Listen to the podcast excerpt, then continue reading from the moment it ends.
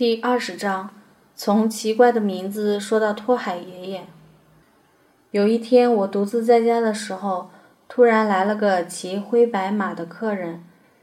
问候过之后，他系了马，一声不吭走进小木屋，踩上花毡，盘腿坐下。他的马真是好样的，在门口草地上安安静静的吃草，任大狗斑斑绕着自己又叫又吼，不为所动。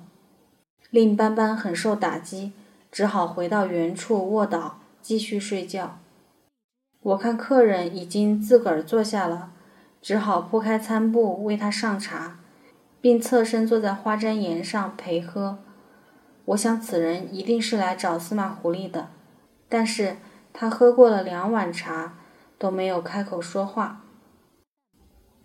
很快，他起身告辞了。但临走时，似乎还有什么话想说。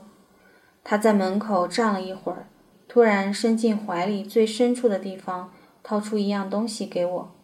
我接过一看，居然是他的身份证。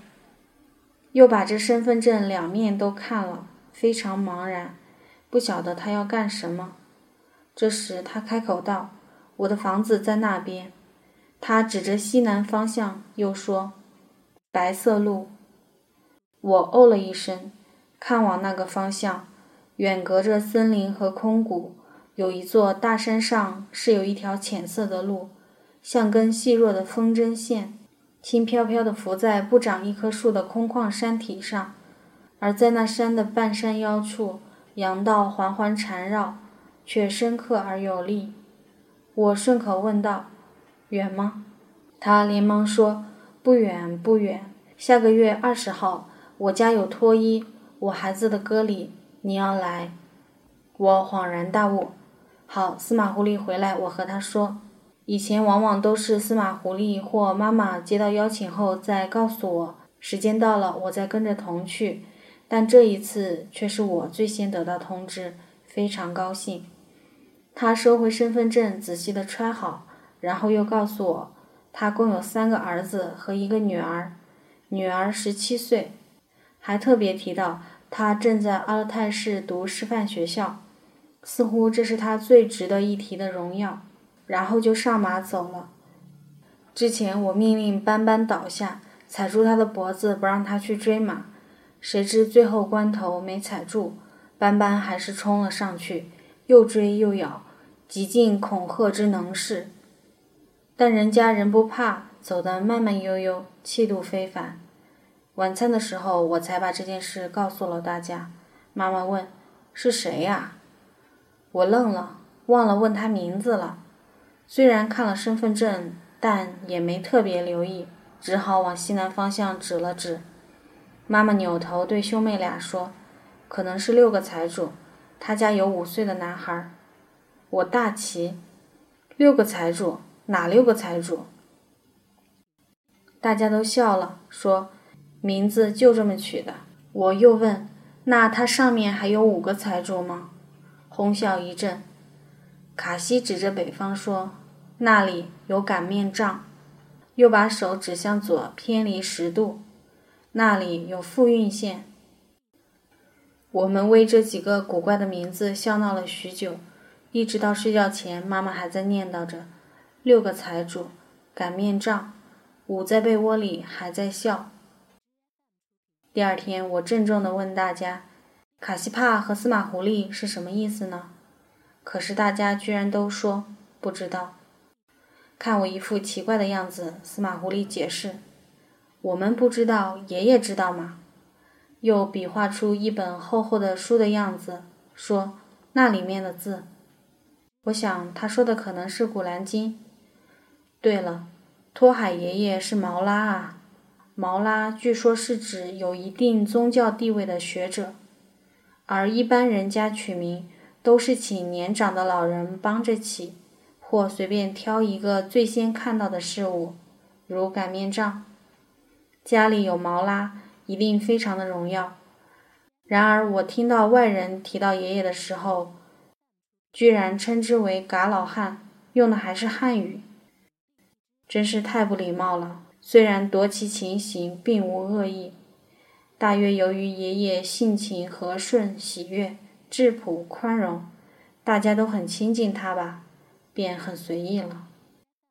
论性格，作为儿媳妇的扎克班妈妈倒和爷爷蛮相像的，但几个儿子们，无论是沙阿爸爸还是卡西的叔叔伯伯，却没一个随老爷子，一个比一个高大严厉。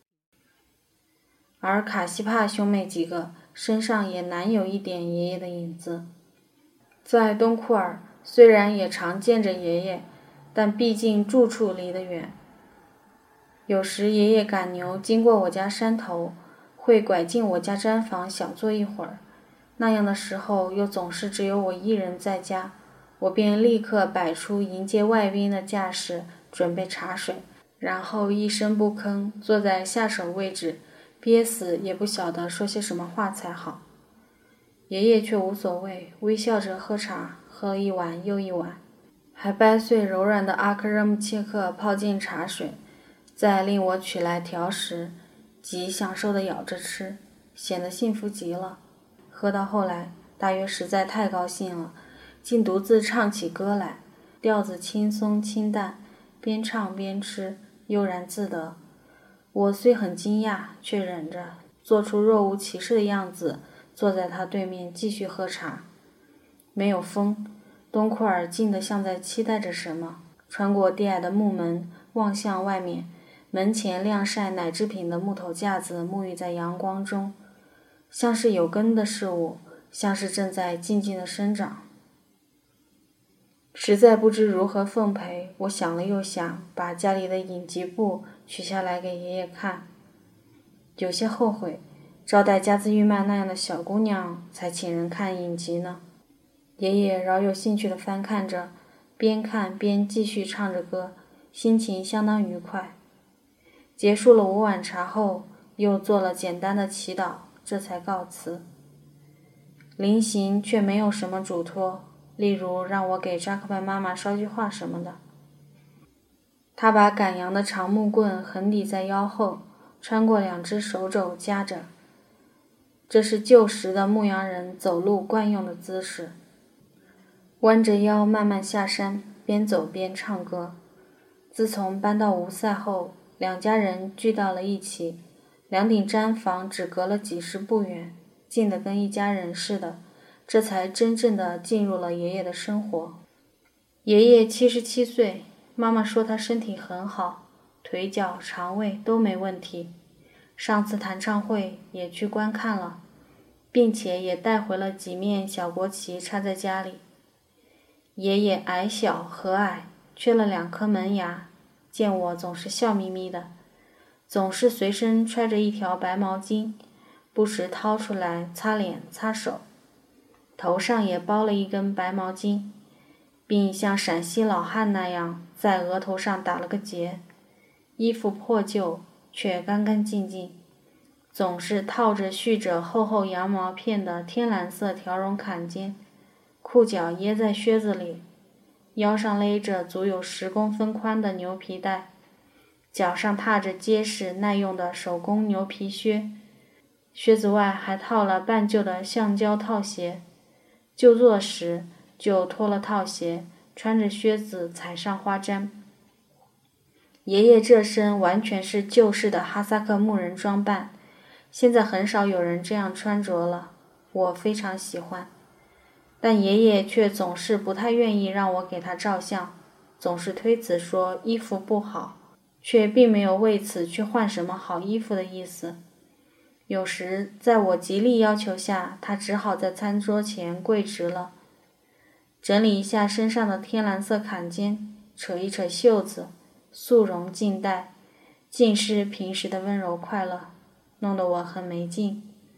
而且他的眼睛绝不盯着镜头直视，我猜想这是不是作为穆斯林的某种自我要求？我一个劲儿地说：“笑啊笑啊，爷爷笑一笑嘛。”他实在忍不住，就看向镜头笑了一下。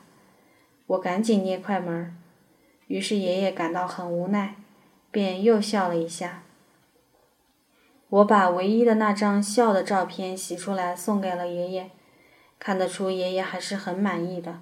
他看了看，递给儿媳莎拉，莎拉也很满意，赶紧装进家中影布的头一页。阳光充裕的下午时光，爷爷总是坐在小木屋门口的草地上，舒舒服服地盘着腿，弓着腰，捧着一本书，认真地看，还大声地逐字朗诵。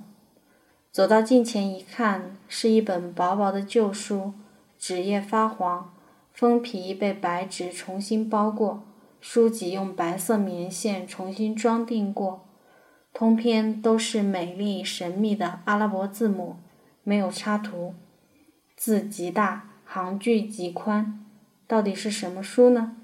听他朗诵的音律，像是一本诗集。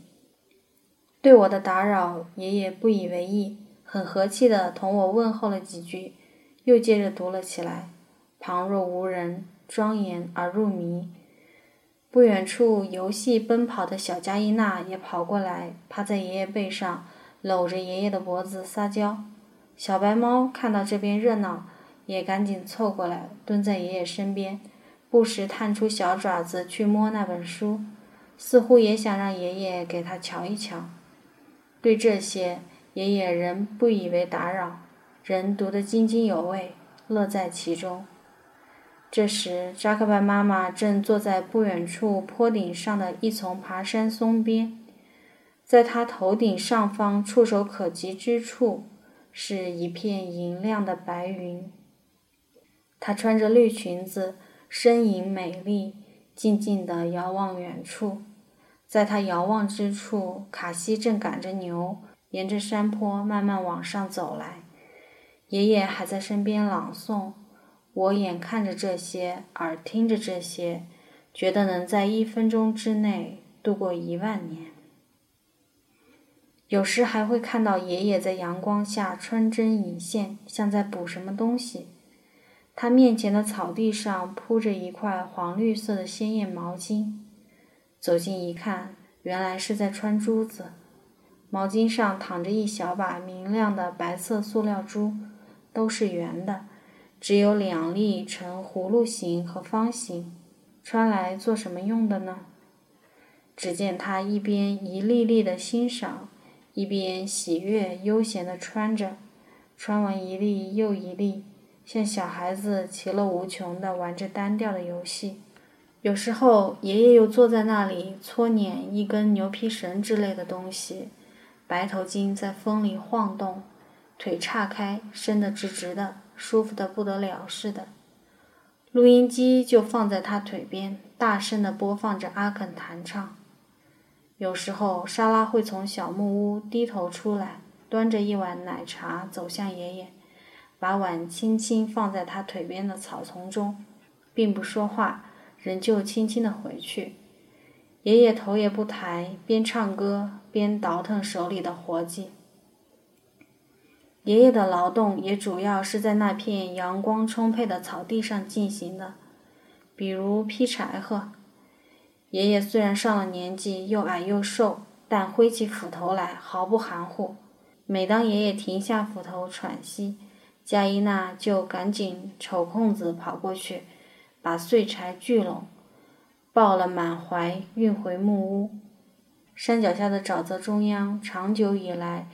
一直羡慕着一个奇怪的大木器，形状像一只过去的那种带托的瓷酒盅，非常大，最少高五十公分，用直径尺把宽的整木凿成，刷着红漆，能清楚的看到底部的托上了一道裂缝。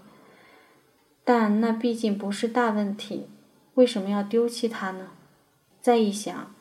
大约当时不小心弄倒了，它就咕噜咕噜顺着山坡一路滚进了沼泽。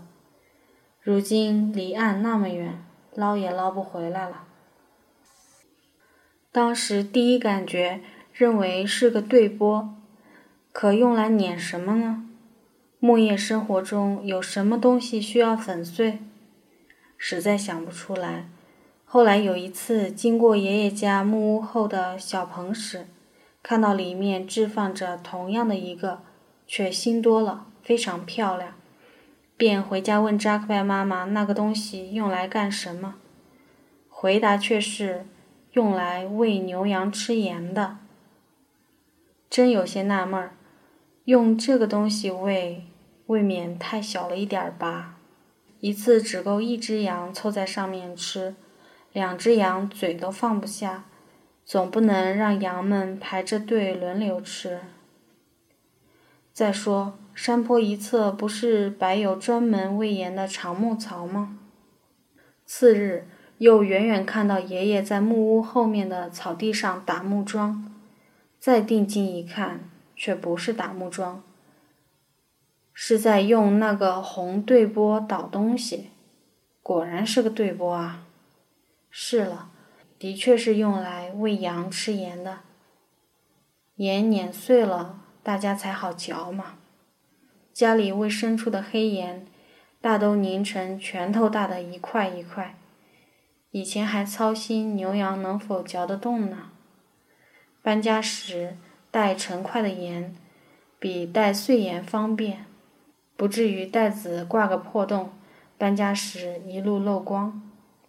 我很喜欢那个喜气洋洋的红对波，虽然这个庞大笨重的大家伙总共只有一个用处，但绝无自卑。我喜欢所有被质朴的、欢欣的对待着的家庭器具。我喜欢爷爷，他是最完整的传统，是这质朴与欢欣的最佳代言人。总之，每一个温暖的晴天里，爷爷总会长时间的坐在阳光中的草地上，做这做那，永无尽头，像是在那片草地上摊开了生命，一寸一寸用心摩挲。爷爷是热爱阳光的。爷爷还在那片草地上为三个孩子通通剃了光头，大家排着队挨个来，没有谁为之嬉笑推让。因为剃头发的是爷爷啊，因为爷爷所做的事情一定是正确郑重的，一定与成长与责任有关。爷爷一手持锋利的折刀，一手捧着小脑袋。像最熟练的匠人雕琢最心爱的作品，那样的时候倒没唱歌。不过，为什么木叶上的孩子们到了夏天全都给处理成光头呢？懒得给小孩洗头发吗？爷爷自己也常年留着光头，不晓得是不是也是自己给自己剃的。谁敢动爷爷的脑袋？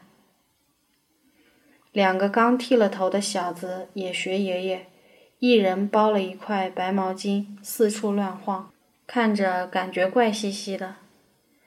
男孩子倒也罢了，女孩子加伊娜也剃了光头，看着真让人着急。马上就秋季开学了，拖过小姑娘一看，爷爷虽没给剃破头皮，但头艺也实在不咋样，磕磕巴巴的。大家劳动的时候，爷爷也喜欢凑过来，静静地坐在一旁的草地上看着。小白猫也端正地蹲坐一旁，顺着他的视线一起往那边看。傍晚，沙拉挤奶，乌纳兹爱隔着牛蹲在他面前，守着这个新母亲，说着说那，非常亲昵。爷爷执着赶羊的长木棍，出现在南面牛棚里。他站在那儿，久久地看着这母子俩一动不动。看着看着，原地坐了下来。坐下后，继续往那边看。傍晚，大家一起赶羊入栏的紧张时刻，爷爷也从不缺席，但只是远远地站在外围，注视着大家紧张的四处扑围。每到那时候，我的固定位置总是东侧那个大缺口处。守着不让大羊靠近，不让小羊突围。有时我来晚了，爷爷会替我站在那里守一会儿，手执一截松枝，看到我来了，就把松枝递给我，说：“孩子，看好。”再慢慢走开。当大家的劳动遇到麻烦的时候，爷爷也从不做指点，人只是看着。